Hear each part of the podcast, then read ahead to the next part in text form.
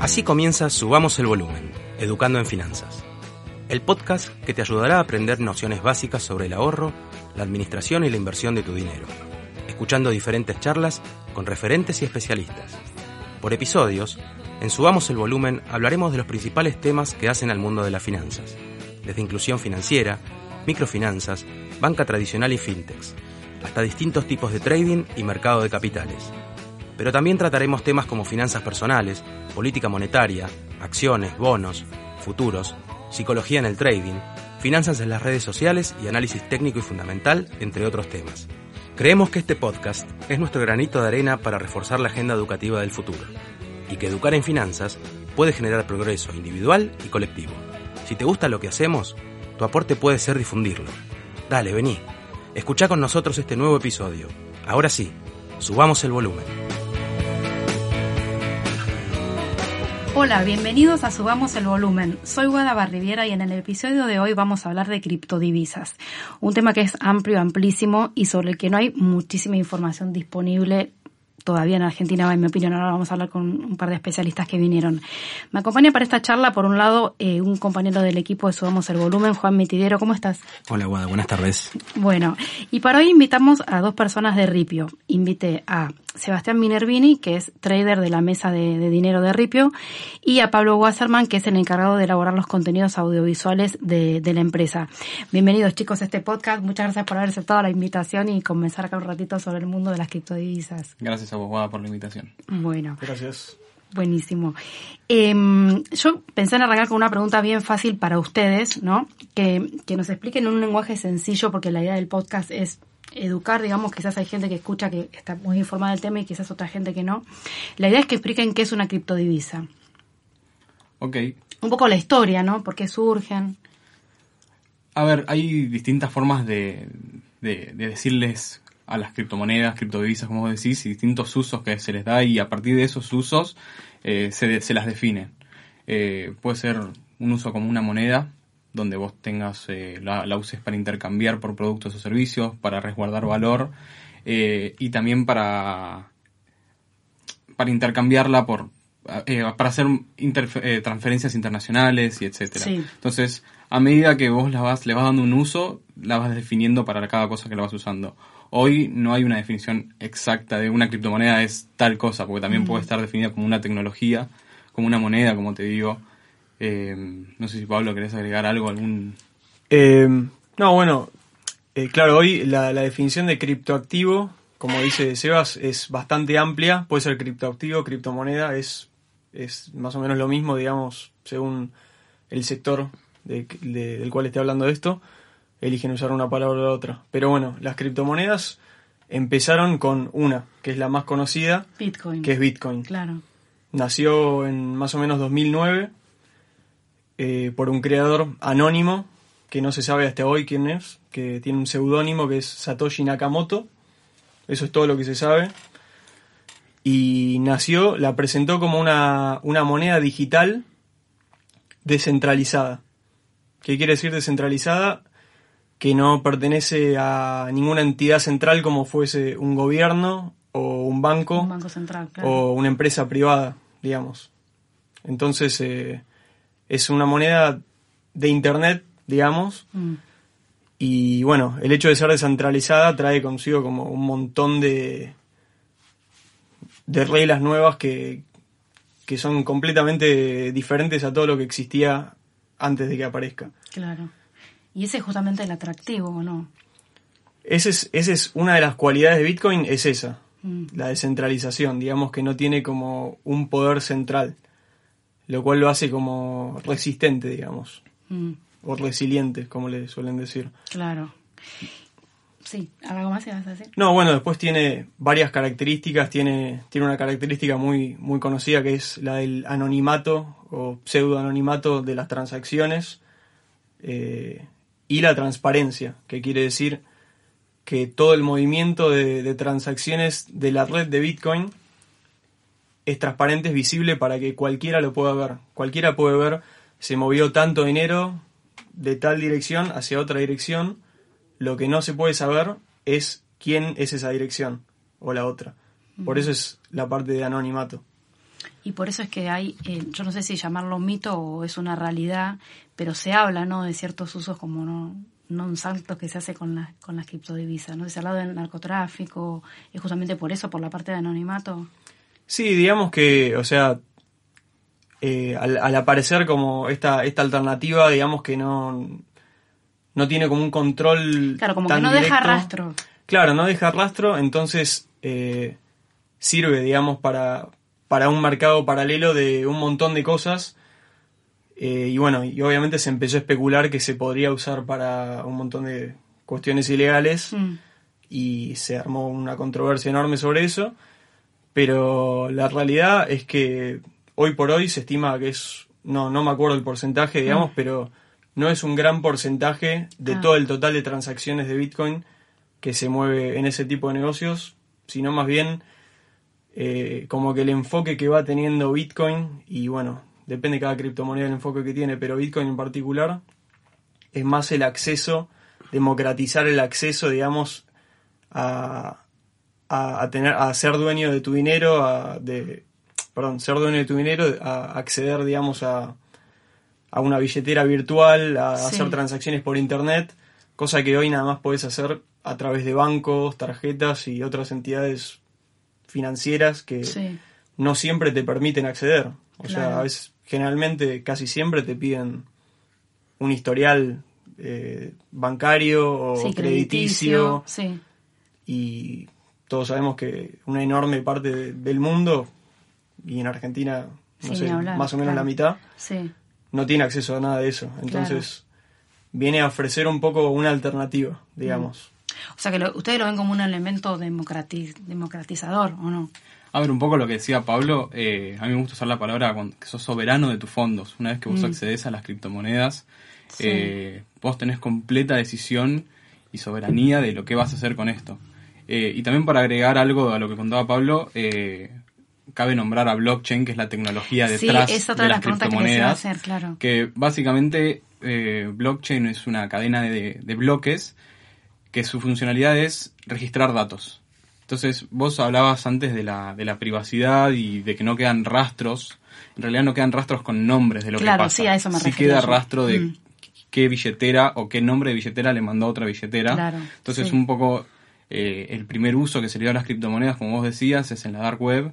Eh, para el narcotráfico y etcétera. Sí. Eh, pero bueno, ellos no, no, tenían en cuenta que los iban a quedar registradas estas transacciones. Lo que no iba a quedar registrada era quién la hacía. Claro. Pero bueno, a partir de que el mercado maduró, eh, se empezaron a, empezaron a nacer nuevas herramientas de traqueo, las cuales hacen que estas, estas actividades ilícitas para de uso de criptomonedas ya no sirva más. Claro. Y bueno, a partir de esto nacen otras criptomonedas con otros destinos un poco más oscuros o más privados, como quieras llamarle, eh, que dejan de lado al Bitcoin para el uso de, actividades maliciosas. Ah, justamente eso les iba a preguntar, porque ahora estamos hablando solamente de Bitcoin a nivel nombres. ¿Cuáles son las otras criptodivisas, criptomonedas que existen y tienen usos específicos cada una de ellas o no? A ver, hay de las más, conocidas. hay más de 3.000 criptomonedas. Claro, sí, por eso les iba a decir, de las más conocidas. Sí, eh, se les suele llamar altcoins, monedas alternativas a las ah, monedas que no son bitcoins. Eh, ah, las alternativas a Bitcoin se llaman así, decís. Exactamente, ah. sí. Eh, que tienen otras funcionalidades. Bitcoin, como decía Pablo, es una moneda que nace para tener las, las usabilidades de una moneda, como la que conocemos hoy, un billete para intercambiar, reservar valor y, medir el valor de un bien. Mm. Eh, a partir de, bueno, después de Bitcoin la más conocida es Ethereum. Ethereum es es todo un mundo nuevo dentro de la Internet donde vos podés crear, eh, programar dentro de una criptomoneda, distintos usos. Por ejemplo, los más conocidos son los contratos inteligentes.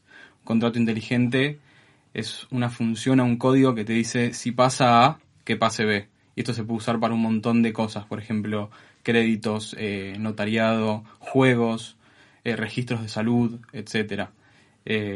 para a darte un ejemplo de cómo sería un contrato inteligente que ya está en uso, vos por ejemplo si compras un auto BMW y lo pagas en cuotas, un contrato inteligente lo que haría es yo te doy el auto vos pagas la primera cuota, te sigue funcionando. Pagas la segunda cuota, te sigue funcionando. La tercera cuota no la pagás, se te corta el auto directamente, estés donde estés, porque no pagaste tu cuota. Entonces, básicamente es un contrato inteligente que saca partes del medio de una persona que tener que registrar si entró el pago o no. Mm. Todo esto empieza a automatizar mu- millones de procesos. Claro. Eh, Sí, eh, volviendo un poco quizás a- al principio eh, de la pregunta, como qué función tiene Bitcoin y otras criptomonedas. Sí. En realidad, por ejemplo, como decía Seba, nació Bitcoin como, como un- una moneda, un sistema de pagos así diario, puede ser. En el white paper, que es como el documento donde explica lo que es Bitcoin por primera vez, Satoshi, eh, lo calificó como un sistema de pagos electrónicos. Pero esa idea de, de- de que Bitcoin sea una moneda de pagos electrónicos está en cuestión. O sea, hay gente que considera que va a ser una moneda para pagos diarios, como para ir y comprarse un café todos los días. Y hay gente que dice, no, no va a ser eso, solamente va a ser una moneda de resguardo de valor. Mm. Esto es porque, al no ser centralizada, es, está como en paralelo, digamos, a todo el mundo financiero tradicional. Entonces, vos ves que es, es como es una es un escape, es una, una moneda de escape de, de todo eso. Mm, sí. Es para situaciones, digamos, más extremas. Esta es la visión de mucha gente sobre Bitcoin. Hay gente que la comparte, hay gente que no, hay gente que sirve para, que dice que sirve para eso y también va a servir para pagos electrónicos diarios. Sí. Eh, pero digamos, o sea, es como que empiezan, digamos, con una función, pero la tecnología que traen es, es tan, eh, ¿cómo se dice?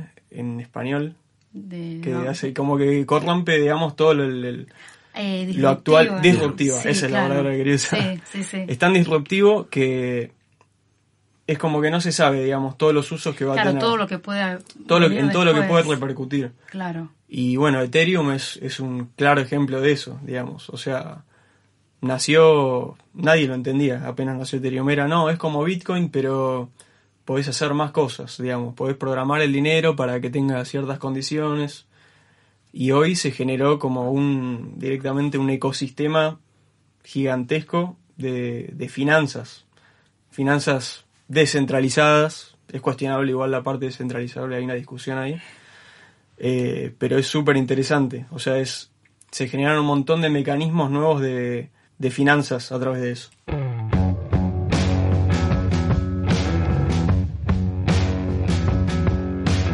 Estás escuchando Subamos el Volumen, Educando en Finanzas.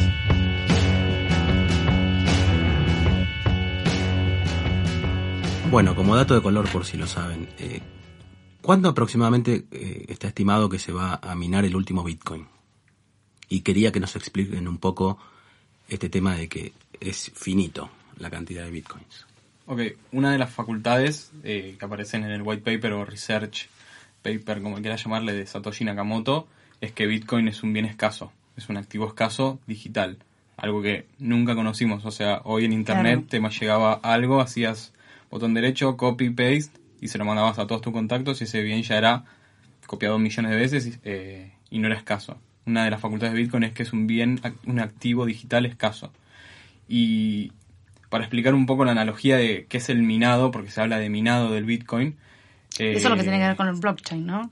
Esto es lo que tiene que ver con blockchain, sí. Sí. Blockchain eh, se va, va generando una cadena de datos a partir de, eh, de, cierto, de cierto peso de información que generan las transacciones. El peso de información es cuánto, cuánto, cuánto pesa determinadas transacciones de Bitcoin. Más o menos un bloque de Bitcoin pesa, más o menos no, exactamente pesa un megabyte.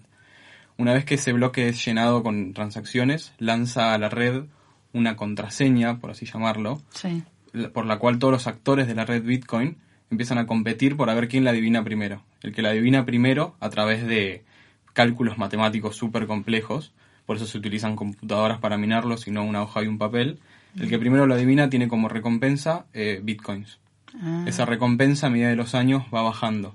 Para darte una analogía, el oro al principio se encontraba con un filtro en un río, después empezaste a usar el pico y la pala y hoy se utilizan máquinas Claro. gigantes para encontrarlo. Bueno, más o menos eh, lo que representa hoy minar un Bitcoin es eh, un una super fábrica con miles de computadoras aportando energía y, y, calculando estos, estos, estos cálculos matemáticos para ganar Bitcoin básicamente. Mm. Eh, esto es lo que es el minado de Bitcoin y la recompensa que te, que te da por cada contraseña que vos adivinas.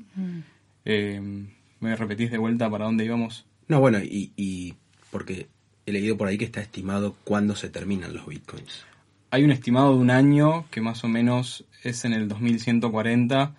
Esto es muy utópico, o sea, es con, el, con la energía que existe hoy en la Tierra, lo que puede llegar a pasar. También se están hablando de computadoras cuánticas, que bueno, esto podrían llegar a romper la, la red, pero es todo, a ver, es todo tan disruptivo como decíamos antes y tan utópico que, no, sabemos qué puede pasar ni cuándo. Puede ser que mañana un gobierno entero meta muchísimo poder eléctrico para minar bitcoins y bueno, eh, el, tiempo se reduzca, pero también una de las facultades del código de bitcoin es que autoevoluciona para, para ser siempre complejo y que esto no se pueda, que esto no se pueda romper por una sola entidad. Perfecto. ¿Hay empresas en Argentina minando bitcoins? Sí, hay varias empresas. Muchos son clientes, amigos nuestros. Sí. En el sur puede ser. Hay en el sur, hay en capital. Eh, son los grandes son tres o cuatro y están básicamente dos en el sur, uno en capital. Eh, no sé si te puedo decir los nombres, no los voy a decir igual. pero sí. hay empresas muy grandes que minan mucho Bitcoin. Claro. El, una de las ventajas de Argentina es que, es que la, energía es barata. O mm, tienen convenios mm. con, los municipios donde pagan menos energía, entonces es una gran ventaja minar acá en Argentina. Claro, y justamente que hablamos de Argentina, yo les quería preguntar, antes de meternos a hablar más acá de Argentina, eh, ¿es, eh, ¿hay algún país o países donde esté más desarrollado el tema de las bitcoins? No sé qué. Eh, sí, hay varios países. Mm. Argentina es uno de ellos, por, por sus cualidades económicas. Por el tema este, lo que decían, lo de la energía. No, no, no, no tanto por la energía, sino eh, por el, una cuestión demográfica y, económica, digamos. O sea, por la naturaleza de, la economía argentina, que todos sabemos que es complicada, mm. casi siempre. sí. Eh, digamos que el, la persona promedio en Argentina como que está acostumbrada a lo que es la volatilidad, mm. a la conversión de precios, a estar todo el tiempo calculando el ahorro según la inflación. Claro. Y a buscar alternativas. A buscar alternativas en general.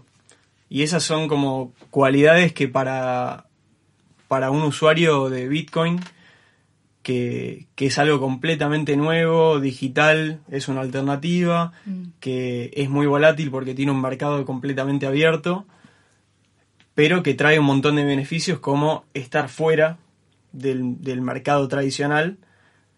Eh, hace que el, usuario promedio de Argentina como que esté más dispuesto, más propenso a, participar de esto, digamos, ante la dificultad quizás de, mantener sus ahorros en, pesos mm. o en la moneda que desee mantenerlos, eh, se le presenta una alternativa y y están con los ojos más abiertos, digamos, a meterse que quizás en otros países donde tienen una economía más estable y quizás por eso nunca se cuestionaron lo, lo que es el valor en sí, digamos. O sea, qué es un resguardo de valor, si deberían confiar en su moneda o no. Claro. Eh, y bueno, un montón de estas cuestiones. Eh, y después, bueno, quizás hay lugares, como decía Iseba, eh, donde se hace minado, o sea, de la industria del minado, se hace más, por ejemplo, en el sur de Argentina hay, también además por electricidad, porque es un lugar frío. Se busca lugares fríos porque se ahorra energía también. Esas, esas fábricas llenas de máquinas generan un montón, un montón de calor y para refrigerarlas necesitan frío. Es una industria, digamos, que se formó alrededor de todo esto, pero digamos que el usuario común de Bitcoin no le toca eso directamente, pero es, es parte de lo que mantiene, digamos, todo, todo esto. Claro, como una infraestructura. Claro, exacto. Y ya que hablabas de volatilidad, yo quería preguntarte qué son y para qué sirven eh, las stablecoins. Eh, ¿Querés hablar vos? Ok. Las stablecoins son monedas que tienen un backup o un resguardo a la par con el dólar. O sea que cada moneda emitida en la red blockchain en la que estén eh, programadas, por ejemplo muchas monedas estables, como se les llama stablecoins, están programadas en la red Ethereum eh, se emiten una de estas monedas por, cada, por un dólar guardado en una bóveda de banco. O dicen así que, que, es, que están emitidas. Hay algunas controversias con algunas monedas, pero bueno, hay varias stablecoins en el mercado, algunas que sí son reales y hay, hay formas de verificar que estos dólares estén por cada moneda, por cada token emitido en el mercado.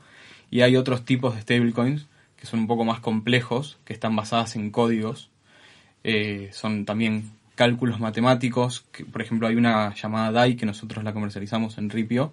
Es una moneda que está basada en Ethereum y que mediante contratos inteligentes eh, loquea una parte, hace un lock de una cierta cantidad de, bit, de ethers, de ethers, ethereums en la red y emite DAIs equivalentes a un porcentaje del ether que vale un dólar.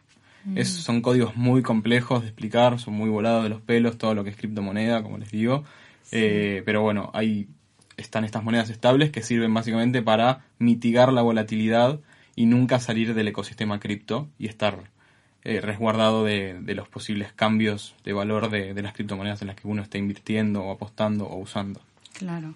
¿Y qué es lo que hace? ¿Qué, eh, qué es Ripio exactamente? Porque ya hablamos de la parte de las empresas que minan, o sea, ¿no? que se dedican a esa parte, digamos, del negocio. ¿En Ripio qué hacen exactamente? Eh, bueno, Ripio es hace como la función, digamos, de, de puente ¿Sí? entre lo que sería el mercado tradicional Mm. y el mundo cripto. Es la entrada al mundo cripto. Ese es el objetivo, digamos, la misión de Ripio, ser la entrada al mundo cripto. Digamos que lo que hace es el negocio principal de Ripio en sí, porque tiene como un montón de betas de, de- de proyectos y cosas que se están haciendo, Sí. pero el negocio central es la compra y venta de criptomonedas, de Bitcoin, de Ethereum, de DAI y bueno, otras más también. Y, o sea, la idea es que uno se pueda registrar y aprender, digamos. O sea, no, no es solamente el negocio, sino también una introducción de qué es cada cosa, eh, presentar como, digamos, información sobre por qué te debería interesar esto, o sea, qué, qué, cómo te puede servir a vos para tu economía, Sí. Eh, aconsejar, digamos, sin ser, digamos, un, un, un aconsejamiento financiero de, no, mete plata en esto, no, digamos Mm. que es más educativo, Claro. de- te, te enseñamos qué es esto, qué es esto, qué es esto, y que puedas decidir cómo querés participar, digamos. Claro, pero ustedes se dirigen a, a la- a los individuos, digamos, o a las empresas. Eh, un poco de las dos. Bueno, o sea, Ripio, digamos, está más orientado como al individuo, Mm. pero después está la parte en la que la- trabaja Seba, que es OTC, que es un poco más orientado a, digamos, inversores más grandes o empresas que quieren como meterse quizás En para... Sí, qui- quizás como inversión o hasta a veces lo utilizan como mecanismo para mover dinero de un lugar a otro y les es muy, muy útil por el tipo de comisiones que tiene Bitcoin. Es fácil de transaccionar de una punta del mundo a la otra pagando una comisión casi inexistente en comparación de lo que uno paga generalmente en un banco. Claro, para hacer una transacción internacional. Claro, exactamente. Entonces a muchos negocios les sirve, más allá de la inversión, les sirve como un mecanismo, digamos. Mm. Y no sé, bueno, de repente está. El, el que no quiere se- someterse a la volatilidad tiene la opción de las stablecoins, que tiene la promesa todo el tiempo de mantenerse uno a uno con el dólar. Eh, entonces hay muchas vías y digamos que le sirve a cada persona, le sirve algo distinto y bueno, es como un poco la misión de Ripio también ofrecer todas estas alternativas dentro de este ecosistema.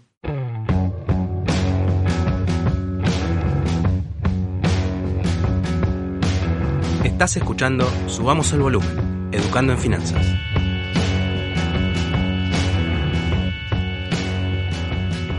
Justamente que vos ac- acabamos como de introducirnos en el tema del trading de divisas. Yo te quería preguntar, ya que vos estás en la mesa justamente de, dinero, una pregunta, no sé, qui- quizás suena tonta, no sé, pero te lo pregunto por desconocimiento. Para operar, para operar eh, criptomonedas, ¿se usan tipo eh, los mismos indicadores técnicos que para otros este tipo de activos o cómo se, cómo se opera? A ver, el único análisis que tampoco es muy certero que se puede utilizar para el trading de criptomonedas es el técnico, porque Ah, sí. fundamentales eh, hay pocos, Mm. existen sí, pero hay pocos y los indicadores técnicos sí se utilizan los mismos que para un Para una, acción. una acción, un Ah, bono, lo que sea. Eh, RSI, media, Sí, los mismos. eh, Ah. MACD, lo que sea. Eh, obviamente atado a la volatilidad que tienen las criptomonedas, estos indicadores muchas veces te señalan algo que en un, en un activo tradicional sabes qué va a pasar si te indica, no sé, una divergencia o lo que sea. En las criptomonedas muchas veces el mercado, al ser un mercado tan inmaduro y muchas veces manipulado por lo que nosotros llamamos en un mercado ballenas, que son carteras con muchos bitcoins, eh, estos, estos, indi- estos, estas indicaciones que te dan los indicadores muchas veces no sirven. Ah. Eh, y creo que, bueno, tanto Pablo como yo estamos más metidos en lo que es Bitcoin y, y criptodivisas, por un lado más filosófico que financiero, por lo que creemos que puede llegar a aportar, y un poco nuestro análisis fundamental es este. O sea, que cómo van a, cambiar las finanzas, cómo van a cambiar el mundo, cómo van a cambiar la confianza en lo que nosotros tenemos en la cabeza como valor, que es el valor, básicamente, que hoy representamos como valor a una moneda o una acción porque confiamos en que la empresa o que la cúpula del gobierno eh, va a hacer las cosas bien, pero en realidad eh, nunca sabemos. Bueno, por eso el peso se devalúa tanto y los argentinos nunca lo quieren acumular para, para resguardar valor. Eh, un poco las criptomonedas lo que vienen a romper es esto, cambiar la confianza que nosotros le damos a una cúpula muy chica en, en básicamente un código que dice si A, A es A y A no va a cambiar por B porque me conviene a mi bolsillo o lo que sea. Bitcoin es Bitcoin y como decía Pablo, es descentralizado, nadie lo maneja y empiezan a, a ver a ver cosas nuevas que nunca nunca vimos, nunca Claro. nunca nos enseñaron, la cultura no sabemos cómo es, no sabemos qué para qué puede servir, como vos decís, y un poco la confianza cambia. Mm. Eh, Y bueno, hoy también nos gusta decir, a mí me gusta cuando doy muchas charlas y hay mucho asesoramiento a empresas eh, eh, individuos que compran la mesa nuestra, les cuento, les digo, les termino siempre la charla con hoy estamos en un contexto en que conocemos a Internet como el intercambio de memes o mensajes o videollamadas. Bitcoin viene a cambiar a Internet incluso por Internet del valor, donde hoy podemos enviar valor a través de un mensaje, porque Bitcoin básicamente es para mandártelo de acá a China o acá entre nosotros enfrente, es por un mensaje. Esa es la parte filosófica, lo que Esa es un poco la parte filosófica, sí. Y después eh, análisis técnico, bueno, de lo que, como te decía antes, y los fundamentales de, de lo que es Bitcoin y que se podría analizar para las criptomonedas es un poco qué tanta fuerza está aportando el mundo en minería. O sea, mientras más mineros se meten y aportan fuerza o, o- o electricidad a, a la red, eso es- se puede medir como un fundamental, o sea que hay más interés. Claro. Hoy el precio está dado 100% por la oferta y la demanda. Eh, podríamos considerar los halvings. Los halvings son eventos que se dan cada cuatro años donde la recompensa de, de minado se reduce a la mitad. Justo en el 2020 estamos entrando en el cuarto halving. Eh, cuarto o tercer. No, el tercer. En el tercer halving, sí, perdón. Eh, donde la recompensa de 25 va a ser de a 12,5 bitcoins por cada bloque resuelto. Entonces. No, más todavía, me parece. Más, de seis- 12,5 a 6,25, 6,25. Perdóname, perdóname. Sí, tengo. Sí, sí. O sea, Sí, en no, es este que hay año tanta, ves, tanta eh, data que te Claro. terminas mareando en algún momento. Eh, y bueno, básicamente oferta y demanda va a haber eh, Claro. mucha más demanda porque el mercado, el mercado madura, entra plata institucional, se dan nuevos casos de uso y la oferta se reduce a la mitad. Claro. Entonces, bueno, no, no estoy dando un consejo de inversión, por favor no como tal, Sí, no vayan sí. corriendo a comprar, pero bueno, es un evento que, Claro. que se fue dando eh, los últimos 10 años Históricamente, históricamente. históricamente en cada halving hay un salto en el precio. Eh, sí, sí. El precio se ha duplicado, Sí, triplicado en cada veces, halving, sí. Claro. Y dentro de, va, yo, eh, yo, o sea, tengo así como fuente porque soy periodista y hablo así con gente del mercado y muchas veces me, me han comentado eh, analistas, ¿no? Que lo ven como un activo demasiado, este, mm, ay, no me sale, no me sale la palabra la que le quiero decir a las criptodivisas, de, no, volátil no. Riesgoso. Eh, no. no, me sale la palabra que quiero decir. Eh, de especulativo, eso le quise Ok. decir, como que lo ven muy especulativo. Eh, como inversión hablando, ¿no? Viste cuando uno pre- pregunta por el perfil de riesgo, que es arriesgado o no. Nada que como- ver con un bono argentino. ¿eh? No, para nada, Claro. para nada. Que no se malentiende. Sí, claro. Eh, Esa, eh, ¿qué, qué tienen para decir frente a eso? Para mí... Quizás eh, es por, el- por el tema de la novedad, porque no deja de ser algo nuevo. Sí, lógicamente eh, va a ser especulativo porque en principio eh, la regulación sobre Bitcoin, o sea, es, es muy gris todavía. En muchos países todavía no hay nada. Claro. En algunos todavía tienen leyes que no terminan de cerrar. Es como que se está todo terminando de entender qué hacer con todo esto que no encaja en nada de lo existente. Claro. Eh, ningún marco regulatorio actual. Es como que no, no lo pueden categorizar en ningún Claro. lado puntualmente. Tal cual. Entonces, los mercados, sí, son, son especulativos, lógicamente. O sea, ese es un, es un libre mercado tremendo. O sea, es, es, es un experimento social como nunca antes en ese sentido. Entonces, lógicamente es especulativo.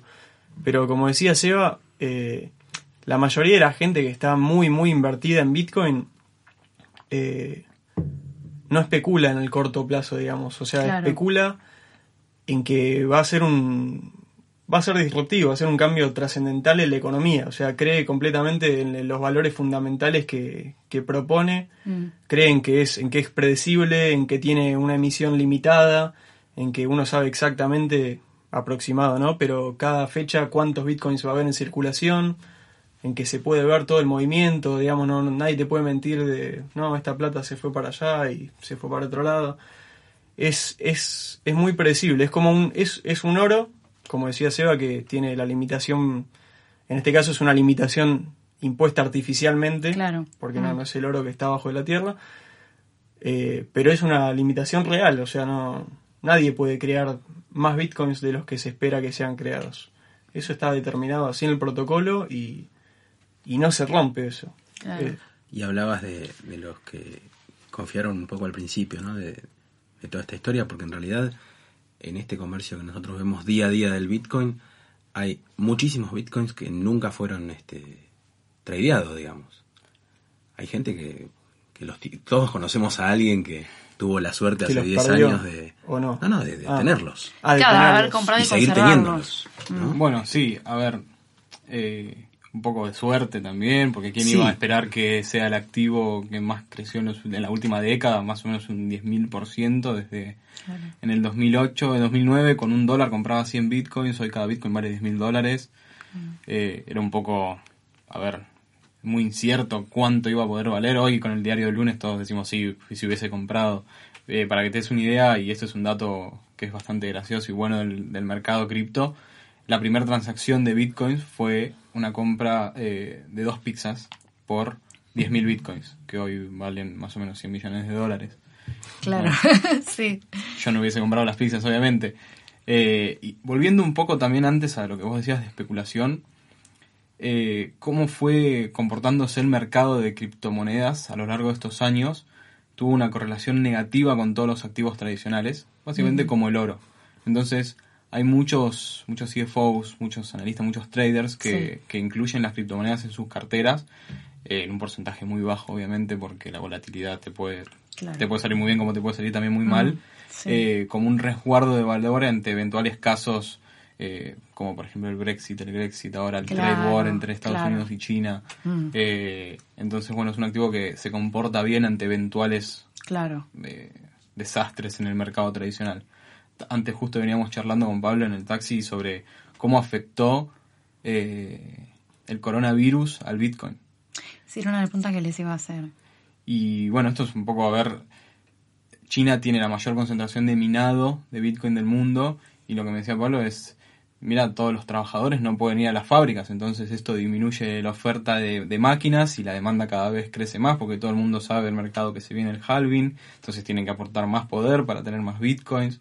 Las tra- los traders chinos se quedaron en su casa, entonces hicieron que eh, hay un evento que se ocurre siempre en el año nuevo chino que muchos muchos chinos venden sus bitcoins y esto hace que el, el precio bueno pase algo tanto Mm. suba como baje dependiendo Sí. de la demanda obviamente y esta vez no hicieron nada y se quedaron tradeando desde Claro. su casa el bitcoin en los últimos dos meses subió un 30% más o menos Claro.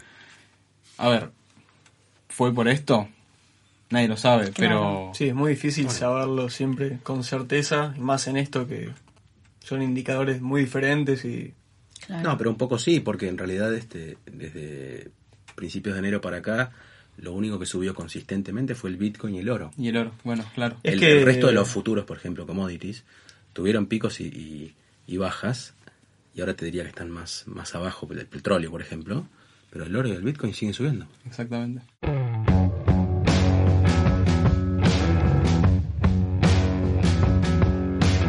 Estás escuchando Subamos el Volumen, Educando en Finanzas.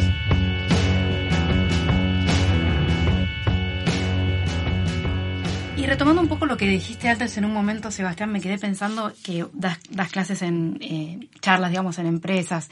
Yo te iba a preguntar, ¿cuál es la reacción de, no sé, del argentino medio? O sea, vos lo ves como muy, muy resistente o, se me ocurre que, y quizás es un prejuicio, pero se me ocurre que la gente joven está más abierta a las criptodivisas o no, no, es así.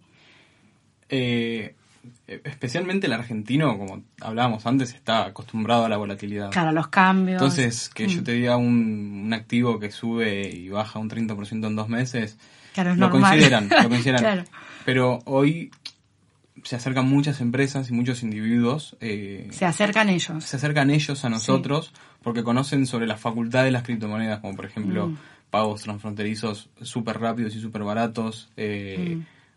Y entonces los muchos los meten en sus flujos. Nosotros tenemos muchos clientes que empezaron a introducir las criptomonedas en sus flujos porque hoy eh, pagarle a un proveedor al exterior o recibir plata de afuera o mover plata intercompany es muy costoso, muy, muy difícil, muchas regulaciones. Sí, muy trabado. Exacto, mm. muy trabado. Entonces encuentran en, la, en las criptomonedas una facilidad de, de manejo de transacciones. Claro. Entonces, bueno, esto es un poco el argentino cómo reacciona.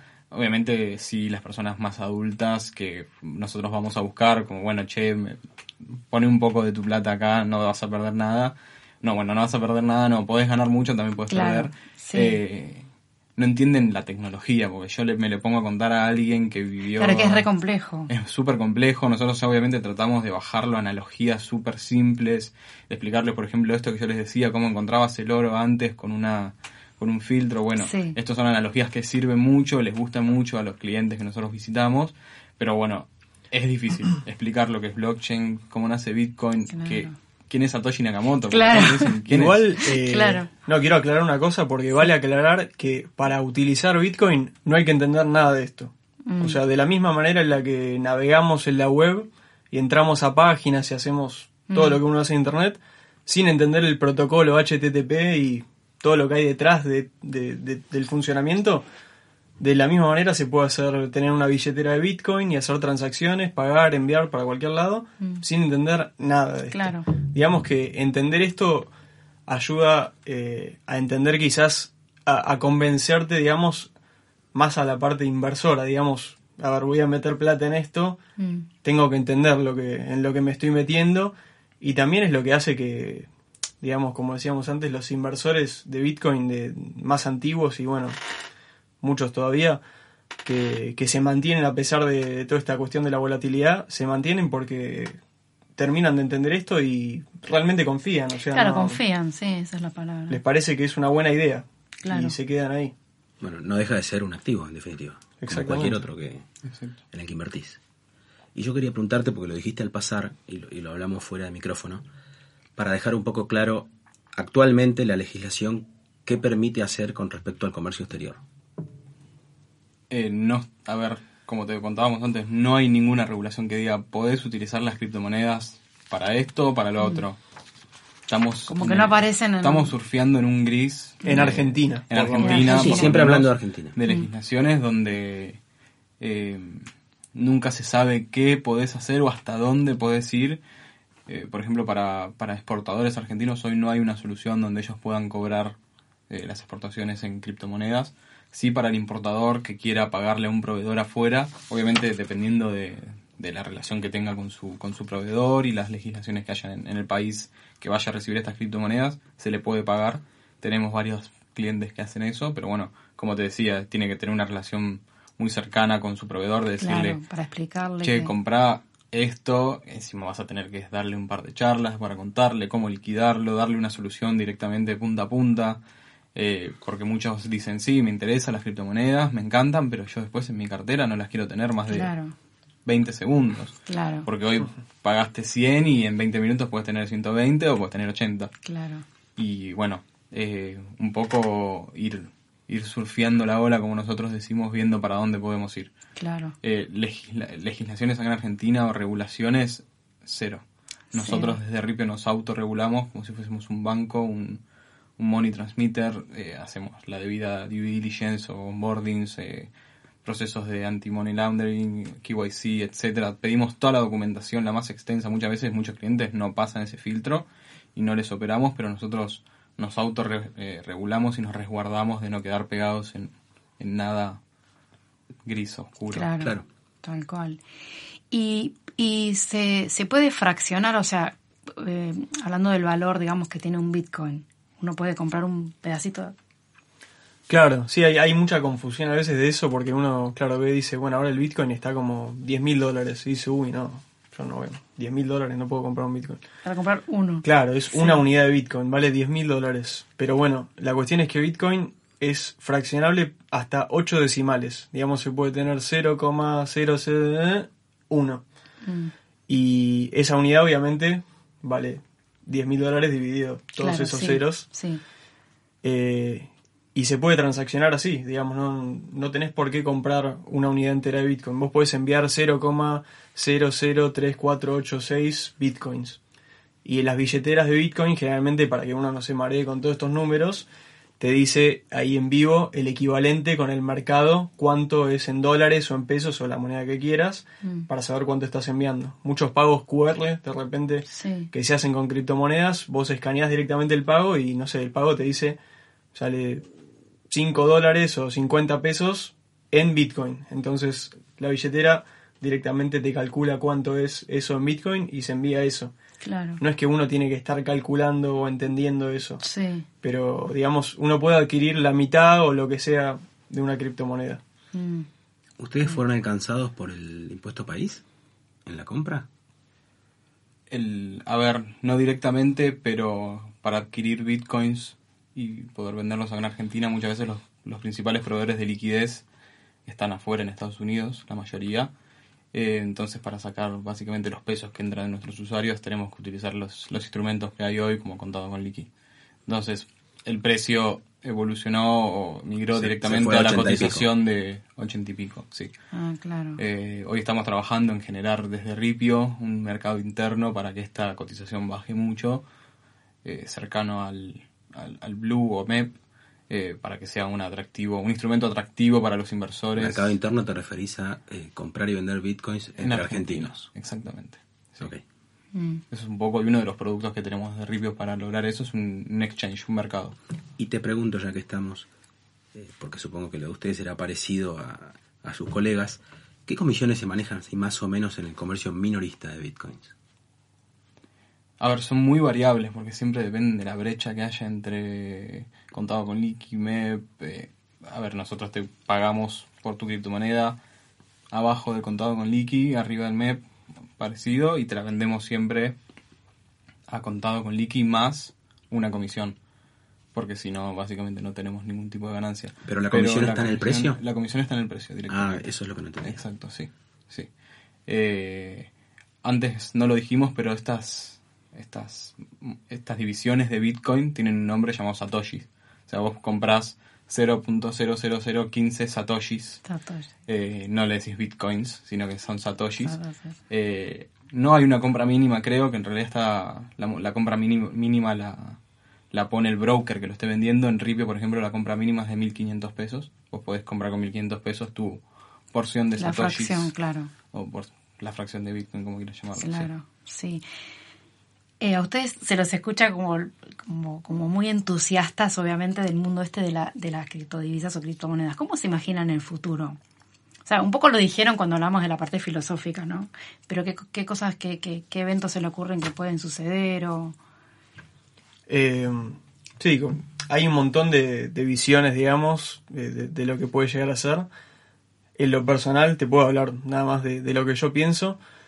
Eh, el lugar que va a tomar Bitcoin, digamos, va a ser, digamos, no, no viene a reemplazar, digamos, a, las monedas emitidas por los estados y mm.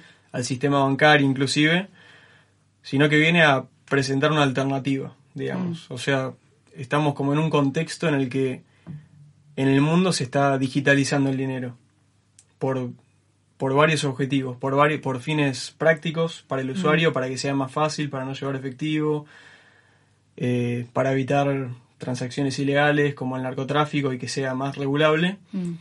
Pero al mismo tiempo, de esta manera le estamos dando como un poder enorme a los estados y a las entidades centrales sobre, sobre nosotros, sobre lo- los individuos en general, digamos, porque así como hoy tenemos una situación en la que eh, en Argentina tenemos el 50%, no tengo el número exacto, de, de no bancarizados y en Sí. el mundo es enorme, no, sé que es enorme, Sí, eh, de la y, y no hay, digamos, una intención muy clara todo el tiempo de, de incluir a esta gente. De la misma manera, cuando se tenga más control sobre el dinero, porque hoy tenemos el dinero digitalizado y el efectivo, que de alguna manera forma parte de- del, del mercado informal.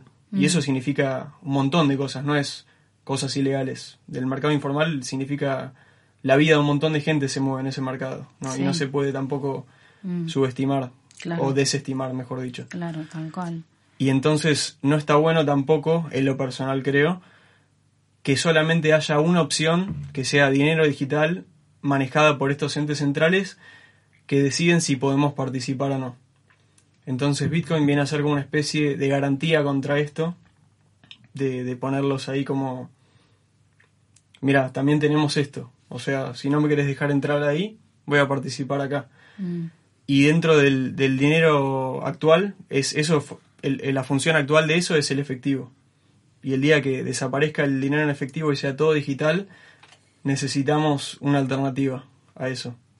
Esa es la, la visión que yo tengo del lugar que puede ocupar Bitcoin en todo esto y no nada más Bitcoin, o sea, las cripto en general. Sí, en Ethereum general. para las finanzas, mm, creó un, un ecosistema de finanzas impresionante del que no tenés que pedir permiso par- para participar tampoco, mucho más rápido, con más opciones, más mecanismos también, cosas nunca vistas. Eh, entonces, viene a traer eso, una alternativa, digamos, para mí. claro. ¿Y vos coincidís o querés agregar algo? A ver, adhiero 100% a todo lo que dice Pablo y Sí. también cómo veo el futuro en el de Bitcoin o de las criptomonedas es en el que Bitcoin valga un Bitcoin y no considerar esa Bitcoin como que vale 10 mil dólares. Ah, claro, no hacer una conversión, En- digamos. o Exactamente, donde Bitcoin Un paralelismo con una moneda de las tradicionales. El verdadero bien, el verdadero valor sea un Bitcoin, ok, hoy quiero tener un Bitcoin porque un Bitcoin vale un Bitcoin y sé que con un Bitcoin puedo hacer todas estas cosas, Claro. como dice Pablo. Eh, y algo que no nombramos específicamente, pero que Pablo lo dijo medio Al pasar, escondido, sí. son las finanzas que se crearon en el mundo de las criptomonedas paralelas eh, en Ethereum, eh, lo llamado DeFi, eh, finanzas descentralizadas, donde se han generado empresas de préstamos y, y colocaciones de criptomonedas con tasas que hoy no encontrás en ninguna en ningún mercado donde vos podés invertir 15 dólares a una tasa del que es variable obviamente eh, del 8%, del 9%, del 10% en dólares en una aplicación sin tener que, que tener un cierto monto, un cierto capital demostrable para poder entrar en tu casa de bolsa y que ellos verifiquen que vos tenés la plata y la puedas mandar a Estados Unidos. Básicamente esto, salta- salteando lo que hoy conocemos y entrando en unas nuevas, eh, unos nuevos accesos increíbles para todos al costo de un clic y de bajarte una aplicación en el Apple Store o en el Android, donde Claro, sea, sí. eh, invirtiendo 15, 10 dólares, comprando Bitcoin desde Ripio o desde cualquier otro broker en Argentina y empezando a mover tus, tus fondos.